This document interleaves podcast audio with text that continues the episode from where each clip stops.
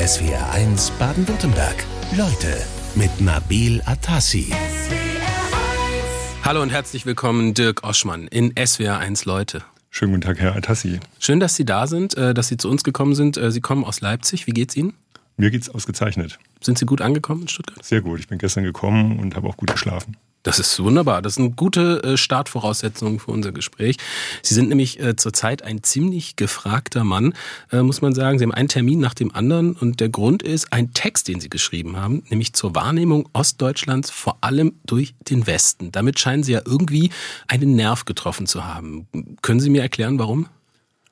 Eigentlich kann ich es nicht erklären, weil es diese Debatte ja schon länger gibt. Es gibt viele Bücher äh, über den Osten, aber offenbar habe ich mit dem Buch, das auch durchaus persönlich geprägt ist und vielleicht auch scharf im Ton, vielleicht auch einen Nerv getroffen. Äh, und ich sage im Grunde der Sache nach kaum etwas Neues, aber ich sage es ein bisschen anders. Wie anders? Ich sage es polemischer, ich sage es streitbarer, ich sage es direkter und auch ungeschützter. Und es hat sicher auch was mit dem persönlichen Aspekt damit, äh, zu tun, den ich hier für wichtig halte. Mhm. Was für ein persönlicher Aspekt ist das? Dass ich zum Beispiel auch über meinen eigenen Werdegang berichte, dass ich äh, natürlich auch Geschichten berichte, die ich selber erlebt habe oder die mir zugetragen worden sind, weil ich finde, dass ich im Individuellen die Dinge nochmal anders auch veranschaulichen lassen. Gleichzeitig, glaube ich, ist es interessant, dass ich als jemand, der eigentlich überhaupt keine Kritik zu üben hat, dann so ein kritisches Buch schreibe. Mhm. Warum haben Sie keine Kritik zu üben? Also wer darf das, wer darf das nicht?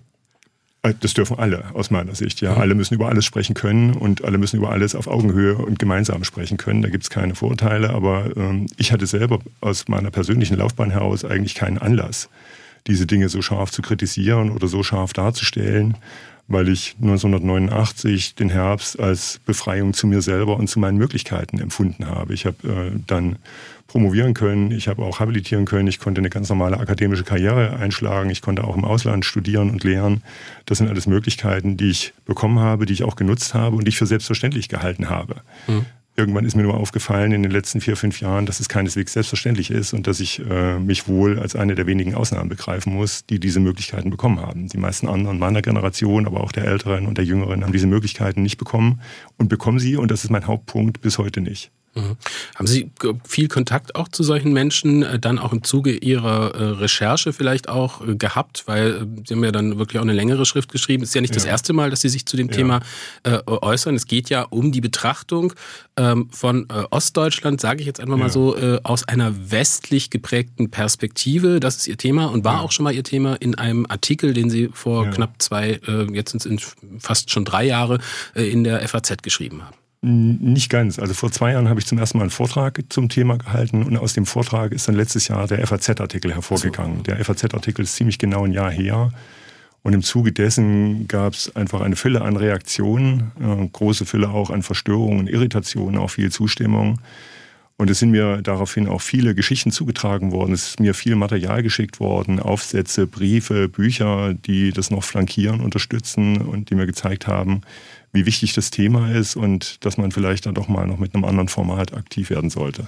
Sie haben ja wirklich sehr viele Reaktionen damals schon gehabt, ja. äh, vor einem Jahr, Entschuldigung, da habe ich mich vertan, und äh, kriegen es auch jetzt wieder, und zwar ja. ziemlich direkt, ja. äh, nachdem äh, Sie Ihre Schrift, nenne ich das lieber als ein Buch, weil es eigentlich kein Roman ist, es ist eigentlich eine Schrift, äh, die Sie da rausgebracht haben. Äh, was ich mich aber frage, warum sprechen wir überhaupt noch über 30 Jahre nach Vollzug der deutschen Einheit überhaupt noch vom Osten und vom Westen? Mhm.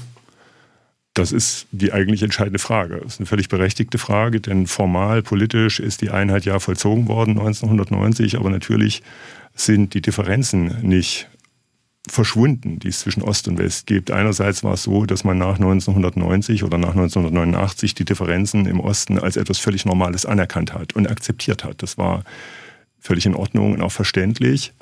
Ähm, diese Differenzen sind aber eben nicht verschwunden, sondern sie haben sich teilweise verschärft, sie haben sich im Grunde verstetigt. Und seit 2010, glaube ich, äh, gibt es zunehmend weniger Verständnis im Osten dafür, dass sich diese Differenzen so verstetigt haben und dass der Westen zunehmend diese Differenz entweder pathologisiert oder für normal hält. Dass eben der Osten etwas Defizitäres ist, etwas Zurückgebliebenes, etwas Unnormales, das sich normalisieren soll. Und im Westen scheint sich so zunehmend die Vorstellung auszuprägen, das ist eben so. So wie eben Süditalien ärmer ist als Norditalien seit Jahrhunderten, so ist es eben auch im Ost-West-Gefälle.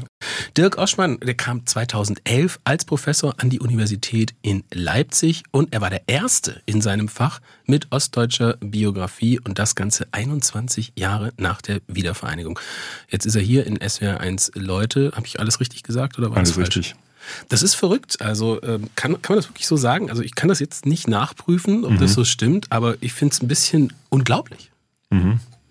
Das ist unglaublich. Das hängt einfach damit zusammen, dass es nach 1990 natürlich äh, an den Universitäten einen Elitenwechsel gab und auch geben musste, äh, dass also die bisher dahin, äh, bis dahin dort Lehrenden überprüft wurden, dass sie auf ihre äh, ideologische und politische Ausrichtung überprüft wurden, dass sie überprüft wurden, ob sie für die Staatssicherheit gearbeitet haben. Und natürlich wollte auch niemand unter den Studenten noch weiter von solchen sogenannten Kadern unterrichtet werden. Es musste also in großen, im großen Stil ein Elitenwechsel stattfinden. Der hat nur eben den Effekt gehabt, dass dann auch der wissenschaftliche Nachwuchs aus dem Westen mitgebracht wurde. Es wurden die Professoren neu berufen, wie in vielen Fällen. Die Professoren haben den wissenschaftlichen Nachwuchs aus dem Westen mitgebracht oder nachgezogen. Und dieser wissenschaftliche Nachwuchs, sofern er selber dann auf Professuren gekommen ist, hat selber wieder wissenschaftlichen Nachwuchs aus dem Westen geholt. Mhm. Und dadurch gab es eigentlich für den unbelasteten Ostnachwuchs fast nirgendwo Möglichkeiten, in diese akademischen Positionen zu kommen. Die haben einfach schlicht die Möglichkeit nicht gehabt, sich zu qualifizieren. Man muss ja, um Professor oder Professorin zu werden, nicht nur promovieren, sondern man muss habilitieren. Und dafür braucht es einfach eine feste Stelle über einen längeren Zeitraum. Die sind auch befristet, aber sie sind zumindest längerfristig ausgeschrieben, sodass man auch eine Habilitationsschrift verfassen kann, um sich dann formal zu qualifizieren. Und wenn diese Möglichkeiten fehlen, hat man auch keine Chance, dann auf dieser Ebene mitzuspielen. Und ich mhm. habe das Glück gehabt, dass mir die Möglichkeit eingeräumt wurde, den meisten anderen aber eben nicht. Ist ja interessant, dass Sie das sagen, dass nach der Wiedervereinigung dieser Elitenwechsel so gut ja. funktioniert hat, denn häufig wird ja in der deutschen Geschichte vorgeworfen, dass dieser Elitenwechsel nach dem Zweiten Weltkrieg ja. mit den Nationalsozialisten nicht so gut funktioniert hat. Ja. Ähm, in dem Falle war es anders.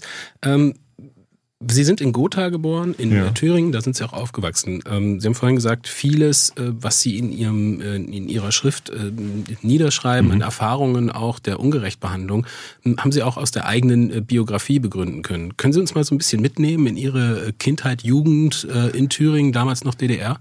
Ja, ähm, also ich bin ein offizielles Arbeiterkind gewesen. Ich komme aus ganz einfachen, bildungsfernen Verhältnissen. Äh, mein Vater hat im Vier-Schicht-System teilweise gearbeitet in der Metallindustrie. Meine Mutter äh, war kaufmännische Angestellte. Und ich bin in so einer kleinen Stadt, beziehungsweise am Rande einer kleinen Stadt, fast in einem dörflichen Milieu aufgewachsen. Bin ganz normal dort zur Schule gegangen. Das Schulsystem ist ja etwas anders gewesen. Es gab eine sogenannte Polytechnische Oberschule von der ersten bis zur zehnten Klasse, also ohne diese Schichtung in äh, Hauptschule, äh, Realschule und Gymnasium. Aber ich bin ab der dritten Klasse auf eine sogenannte Russischschule gekommen, wo man zwar denselben Lehrplan hatte, aber schon ab der dritten Klasse Russisch und in der Regel auch etwas bessere Lehrer. Mhm. Äh, das war schon so eine Art Auslese. Man wollte ja im Osten eben nicht so eine starke Eliteförderung haben, weil man eher vom Gleichheitsprinzip der Gesellschaft ausgegangen ist. Deshalb war das durchaus nicht unproblematisch, aber ich bin da auch gefördert worden und äh, habe dann auf der Schule, bin da, beziehungsweise auf der äh, dann folgende Schule gewesen, habe Abitur gemacht und habe dann 1986 angefangen zu studieren in Jena und habe dann über die Zeit der Revolution in Jena hinweg studiert und habe 1992 meinen Staatsexamensabschluss gemacht in Jena. Mhm. Also auch in Jena hautnah dann äh, die Wende aus der Jena-Perspektive dann genau. Äh, mitbekommen. Ja. Sie hatten dann auch die Möglichkeit, äh, nach USA zu gehen und ja. haben inzwischen eine Professur in Leipzig. Ja. Hat trotzdem dieser, dieser Blick, den Sie gerade beschrieben haben, den Sie auch, ist das eine Prägung für Sie nach wie vor bis heute? Ihre Kindheit, Jugend damals und das, was damals auch geprägt wurde? Oder legt man das mit der Zeit so ein bisschen ab, wenn man dann über die Wände hinaus studiert, viel in den USA war, so wie Sie? Was man nicht ablegt, ist natürlich die Prägung durch das unmittelbare soziale Milieu, die man entwächst, dass man aber natürlich auch immer als Milieu im Hinterkopf hat, dass man mitreflektiert, auch in der Differenz, in der ich jetzt zu diesem Milieu lebe, bewusst oder unbewusst, was man ganz klar mitnimmt, ist natürlich die Möglichkeit zum Systemvergleich. Das ist so, wie wenn ich in ein anderes Land fahre. Da sehe ich, dass es da andere Sitten gibt, andere Gebräuche. Mhm. Und ich fange an, das zu vergleichen. Und so wie man im Raum und kulturell vergleichen kann, so kann man eben auch in der Zeit vergleichen. Und man kann die Systeme vergleichen. Und dieser Systemvergleich, der gibt mir natürlich manchmal etwas zu sehen, was andere, die vielleicht nur ein System kennen, nicht zu sehen bekommen. Der Osten Deutschlands wird von den Medien immer noch als eine Abweichung von der westdeutschen Norm wahrgenommen und dargestellt. Das sagt eine Studie der IG Metall nahen Otto Brenner Stiftung. Dirk Oschmann in SWR 1 Leute. Wie sieht diese Wahrnehmung des Ostens ich mag das eigentlich nicht, dass wir immer Osten und mhm. Westen sagen, mhm. aber es bleibt uns in dem Zusammenhang, sehen Sie es uns nach, nichts mhm. anderes übrig, äh, durch den Westen. Wie sieht die aus? Also ich will zunächst mal sagen, dass ich ja in meinem Buch auch immer von Osten und Westen rede und zwar aus demselben Grund, den Sie gerade als Schwierigkeit beschrieben haben, weil es im Moment noch keine andere Möglichkeit gibt, wenn das Problem benannt werden soll. Ähm, wie diese Wahrnehmung aussieht, das kann man eigentlich relativ genau beschreiben. Der Osten wird als unnormal beschrieben, als pathologisch, als zurückgeblieben, als defizitär, als hässlich, als dumm, als faul. Sie können alle negativen Stereotype aufrufen. Die sind alle an diese Vorsilbe Ost, Ostdeutsch, Ossi, an diese ganzen Wortbildungen angelagert. Und wenn man da etwas ändern will, muss man im Grunde entweder den Begriff äh, desidentifizieren oder man muss in irgendeiner Weise auf den Begriff ganz verzichten. Mhm. Also Sie sagen, der Osten Deutschland so als rückständiges Anhängsel mhm. wahrgenommen. Dunkeldeutschland ist ja ein mhm. Begriff, der auch lange so mhm. äh, im, im, Sprachgebrauch kursierte. Äh, woher nehmen Sie die Wahrnehmung jetzt für sich? Mehr so aus den Medien? Ist es ähm, oder ist es auch in einem persönlichen Diskurs, den Sie jetzt mit äh, Menschen, die im Westen leben oder Westdeutschen haben? Eigentlich beides. Also ich nehme das im öffentlichen Diskurs wahr. Ich nehme es zum Beispiel auch wahr, wenn Außenminister Be äh, Außenministerin Baerbock von der deutschen äh, Nachkriegsgeschichte spricht und dann aber nur die bundesdeutsche Geschichte meint natürlich, äh, als die Normgeschichte, als die Normalgeschichte der Osten bzw. die Geschichte der DDR kommt hier nicht vor. Das wird als klapperndes Anhäng Anhängsel in irgendeiner Weise wahrgenommen. Es ist aber auch in vielen äh, Medien zu beobachten, dass immer wieder das Stereotyp aufgerufen wird, der Osten solle sich normalisieren, er soll sich nicht verhaltensauffällig benehmen. Gleichzeitig wird der Osten aber nicht an den Mitgestaltungsmöglichkeiten dieser Gesellschaft beteiligt. Äh, in der Regel verdient er 22,5 Prozent weniger Geld. In der Autoindustrie sind es um die 40 Prozent weniger, die man im Osten verdient. Ähm, und dann wird aber gleichzeitig gesagt, die Leute sollen sich normalisieren. Wie soll das gehen? Ja, wie soll das schon finanziell gehen? Natürlich geht es den Leuten finanziell oft nicht so schlecht. Aber, und das Finanzielle ist auch nicht das Vordringliche, sondern das Vordringliche ist dieser Mangel an Mitgestaltungsmöglichkeiten dieser Gesellschaft auf Augenhöhe gleichberechtigt, mit Chancengleichheit. Das findet eben nicht statt.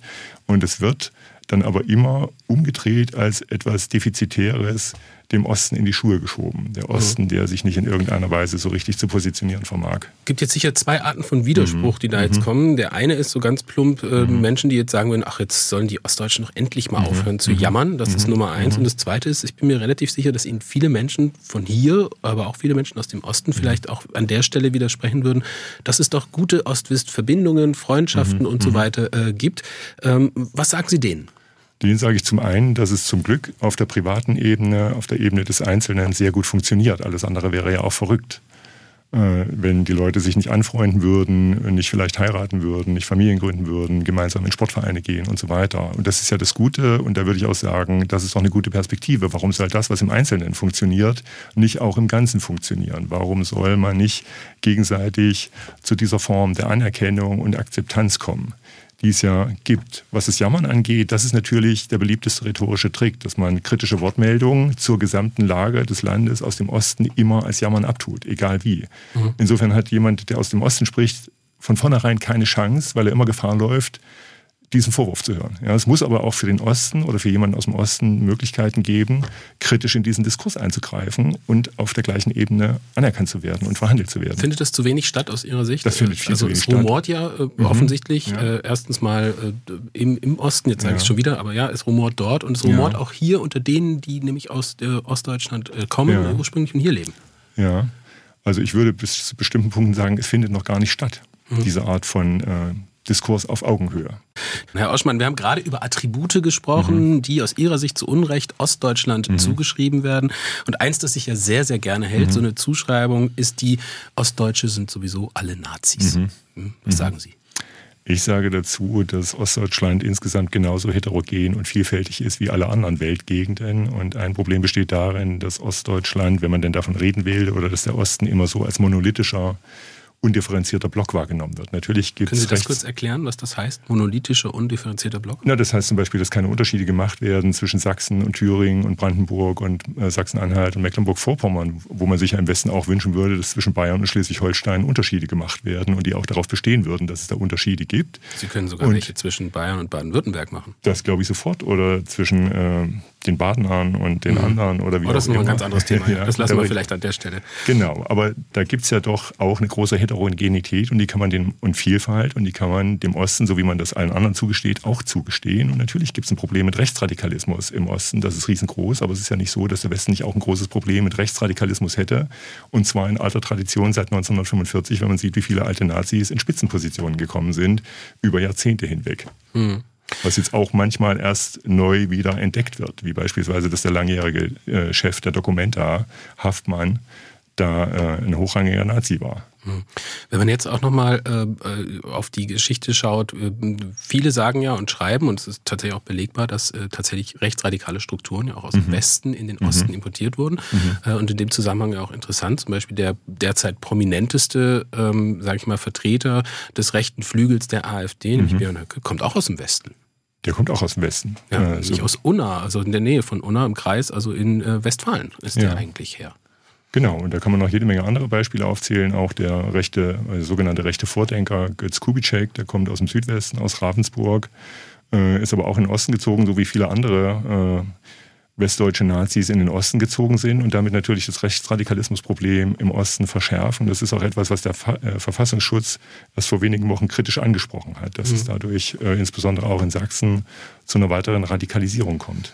Schauen wir noch mal kurz auf konkrete Benachteiligungen, die Sie ja auch ja. schon genannt haben. Äh, da war zum Beispiel die Rede von geringeren äh, Löhnen, äh, bis zu 20 Prozent weniger Lohn im Osten. Da habe ich jetzt eine Rückmeldung von Stefan Eble aus Friesenheim. Der sagt, Anmerkung, der Durchschnittsverdienst im Osten mag vereinzelt geringer sein. Tatsache ist aber auch, dass die Miet- und Kaufpreise für Immobilien und Wohnungen deutlich geringer sind als in anderen Bundesländern. Relativiert ist das?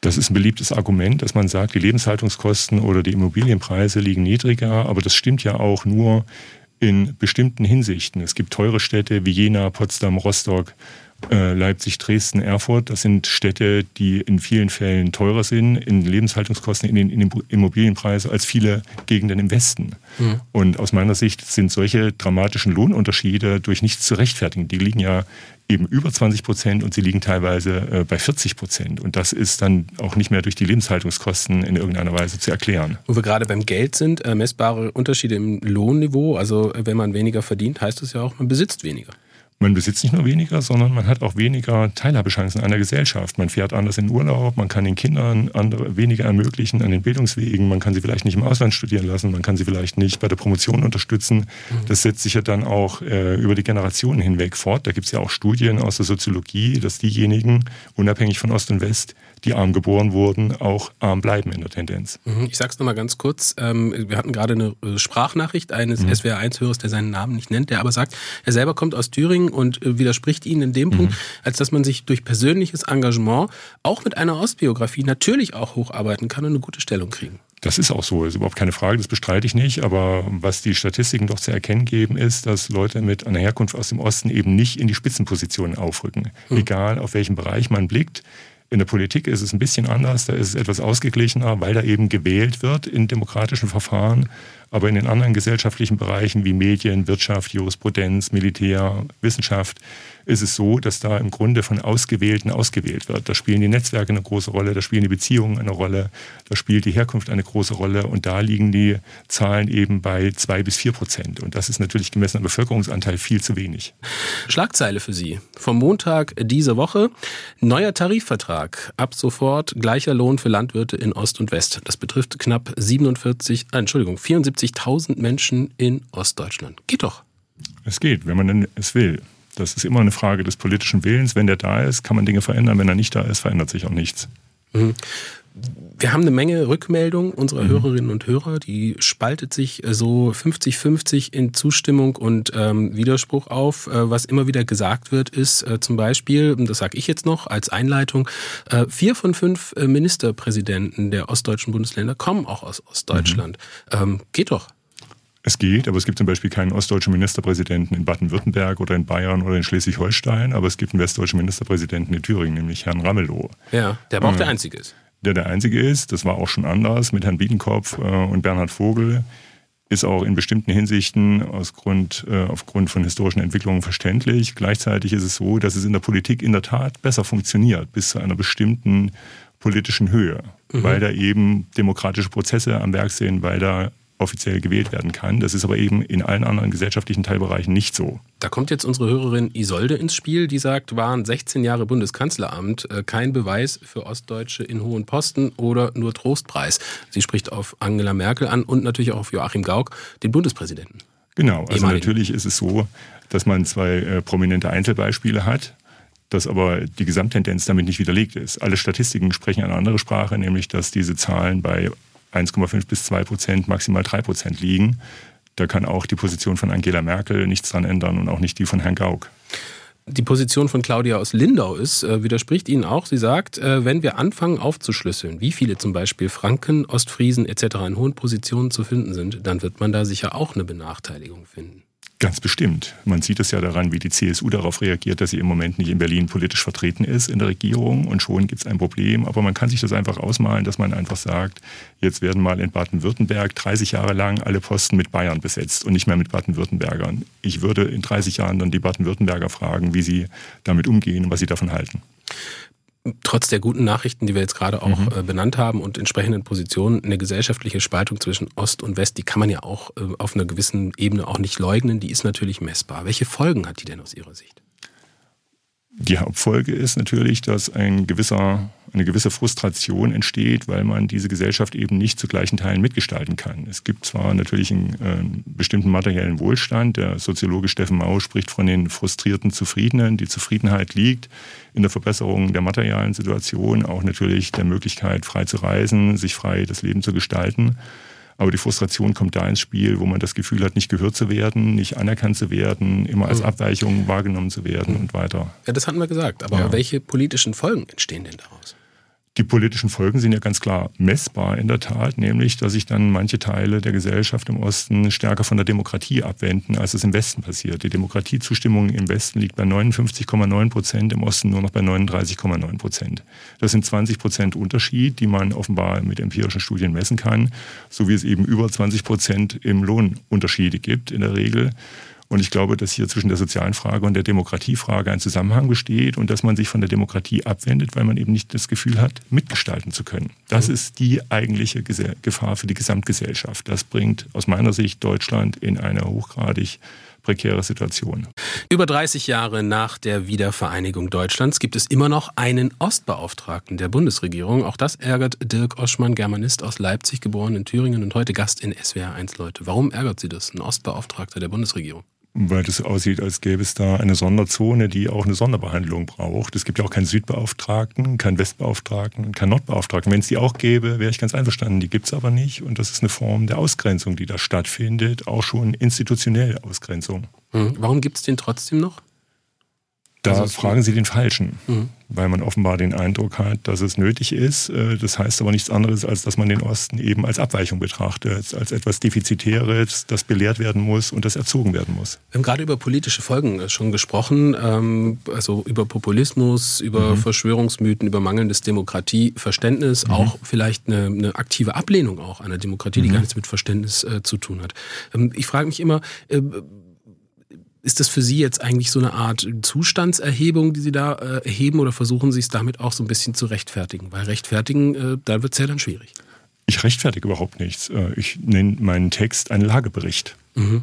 Ein Lagebericht, man könnte auch sagen ein Stimmungsbericht. Ich sage, man muss den Punkt verstehen, an dem wir uns jetzt befinden. Und dann kann man überlegen, ob man nicht doch etwas ändern muss. Politisch, aber auch im insgesamt öffentlich geführten Diskurs. Mhm.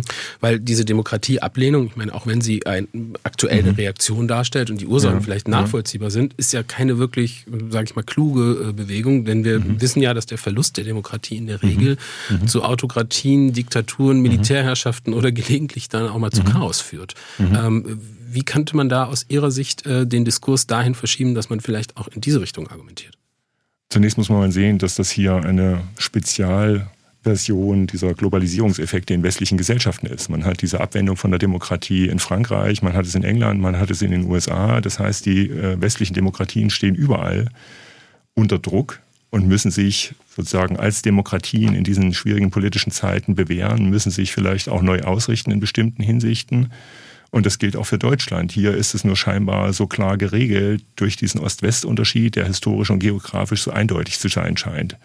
Äh, aber das ist, glaube ich, etwas, was man verstehen muss. Es ist kein spezifisches äh, deutsches Problem, sondern es ist auch ein Problem, das mit der Globalisierung zusammenhängt, dass die Demokratien in sich einer, in einer sich wandelnden Welt äh, auch erstmal behaupten müssen. Ein amerikanischer Soziologe hat mal gesagt, die Demokratien sind noch ist noch keine alte politische Form. Sie muss immer noch zeigen, dass sie auch wirklich wert ist, verteidigt zu werden. Und das gilt jeden Tag aufs Neue. Ich rechtfertige überhaupt nichts an der Situation. Im Gegenteil, im Gegenteil, ich versuche sie kritisch zu beschreiben, damit man besser versteht, warum sie an diesen Punkt gekommen ist. Mhm.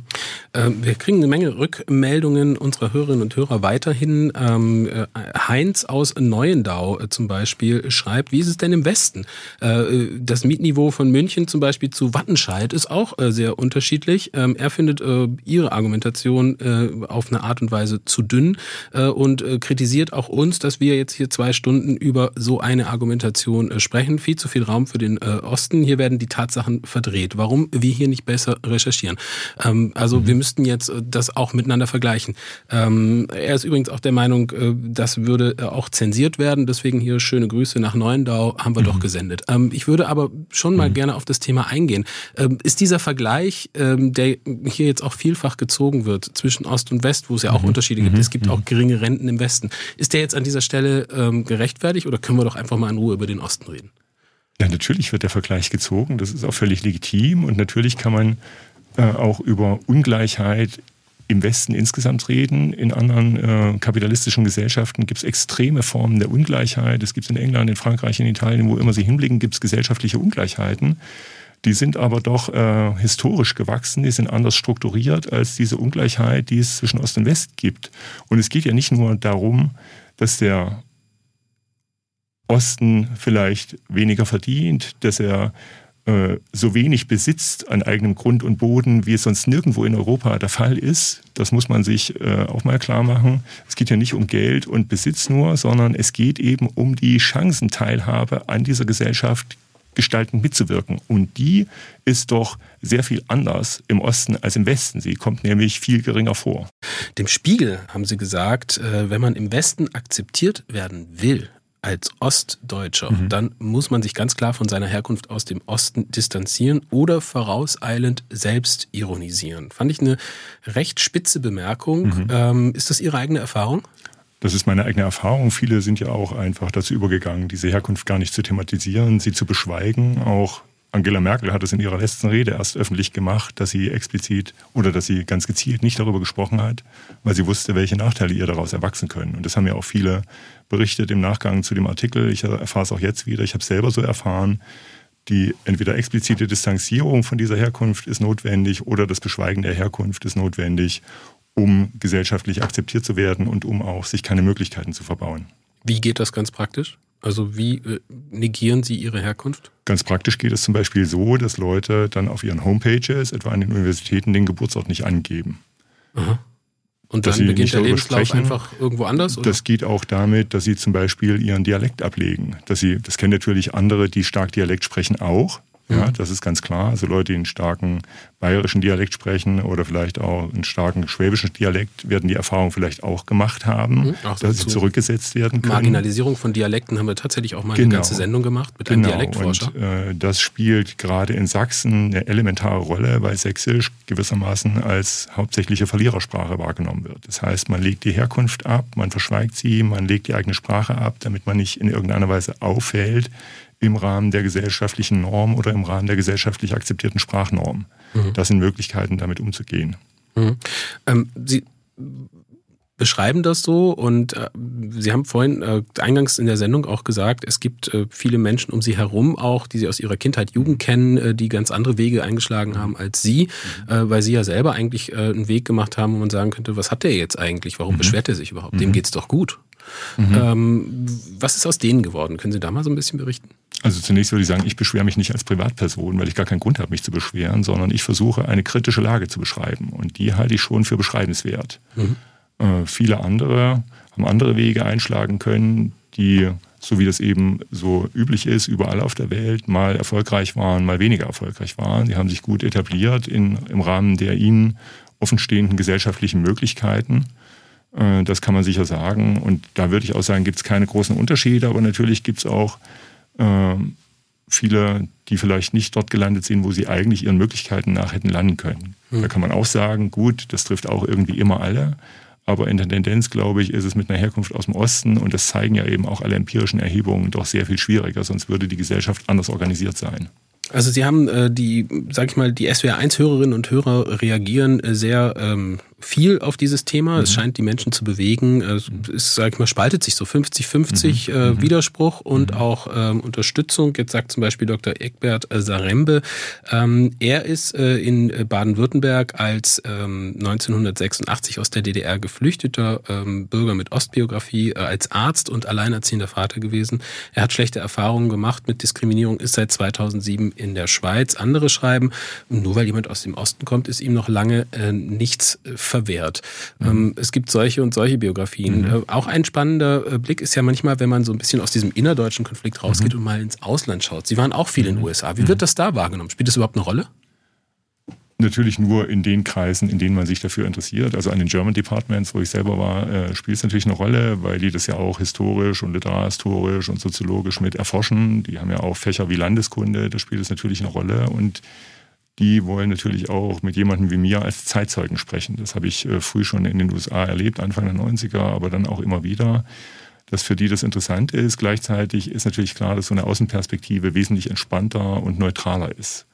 Man könnte in bestimmten Hinsichten sagen, auch objektiver, weil man sich emotional nicht so verwickelt sieht. Mhm. Äh, deshalb finde ich es immer interessant, mit Leuten aus dem Ausland zu reden. Und ich will auch nochmal darauf hinweisen, dass die erste Person, die mich überhaupt angestiftet hat, mich mit dem Thema zu befassen, eine französische Professorin war, mhm. die mich 2018 gebeten hat, doch selber mal über meine Erfahrungen in diesem Zusammenhang zu sprechen. Also Was? der Impuls kam aus dem Ausland. Sie haben mit Ihrem Buch eine richtige Streitschrift veröffentlicht und damit eigentlich auch Ihren Artikel, den Sie vor einem Jahr in der Frankfurter Allgemeinen Zeitung äh, veröffentlicht haben, nochmal expandiert äh, sozusagen. Ähm, das hat sehr viel Widerhall gefunden. Das Thema äh, bewegt sehr viele Menschen. Sie haben es ja auch schon gesagt, Sie bekommen explizit auch ganz unterschiedliche Reaktionen. Kriegen Sie auch unterschiedliche Reaktionen explizit aus Ost und West? In Teilen schon, in Teilen aber auch nicht. Natürlich gibt es viele die aus östlicher Perspektive die Erfahrungen, die ich beschreibe, die Zusammenhänge, die ich beschreibe, teilen. Die Reaktionen aus dem Westen, sofern sie ähm, Zustimmung erkennen lassen, sofern sie zustimmend sind, zeigen vielfach Betroffenheit und zeigen vielfach, dass man sich das Ausmaß der Differenz, der Ungleichheit nicht klar gemacht hat oder dass einem das nicht klar geworden ist oder dass man vielleicht auch gar nicht sich bisher damit befasst hat. Aber die Zustimmungsraten selber, würde ich sagen, sind nicht geteilt. Ich habe natürlich auch Kritik aus dem Osten bekommen. Das ist auch ganz klar. So wie es Kritik aus dem Westen gibt, gibt es auch Kritik aus dem Osten. Mhm. Aber es gibt auch viel Zustimmung von allen Seiten. Sie schreibt es ja auch selbst. Sie berichten aus einer Laienperspektive. Mhm. Sie sind kein Politologe, kein Soziologe, sondern Literaturwissenschaftler. Mhm. Also die Probleme, die von Ihnen benannt werden, ähm, Sie stellen das alles deutlich vereinfacht äh, mhm. dar. Mhm. Das wird auch viel kritisiert, dass man hier komplexe Zusammenhänge mhm. sehr, sehr vereinfacht darstellt.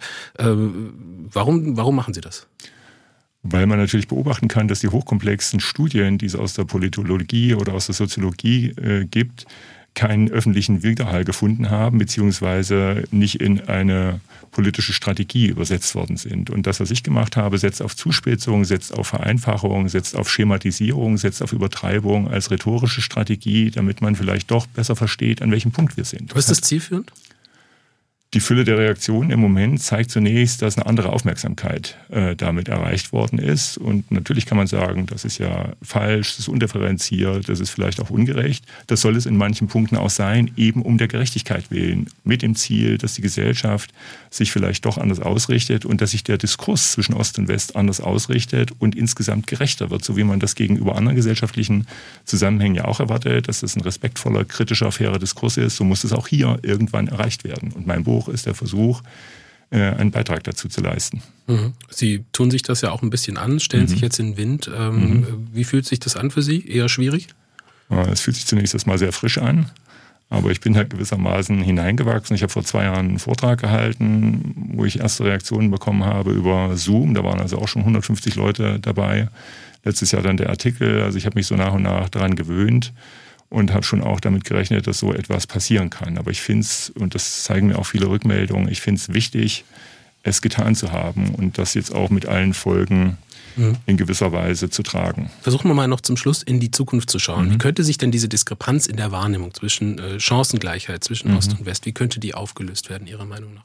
Zunächst muss es einen politischen Willen geben, daran etwas zu ändern. Es muss auch einen politischen Willen geben, daran etwas zu ändern, wenn man verhindern will, dass die AfD weiter stark wird oder weiter erstarkt. Man hat da äh, entsetzliche Wahlergebnisse von 25 bis 30 Prozent in Thüringen und Sachsen. Das finde ich nicht hinnehmbar und ich finde, die politischen Parteien haben hier großen Handlungsbedarf.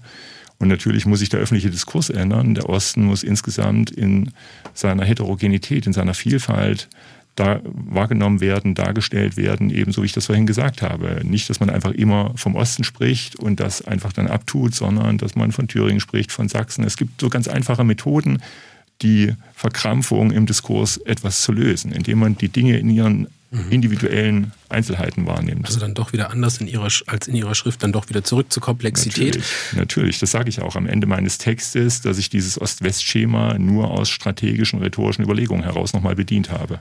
Hm, Gibt es nicht auch eine Jugend, die jetzt nachkommt, äh, mhm. die diese Ost-West-Teilung überhaupt nicht mehr so auf dem Schirm hat, denen das auch völlig egal ist, wo man herkommt, die das vielleicht von alleine richten werden?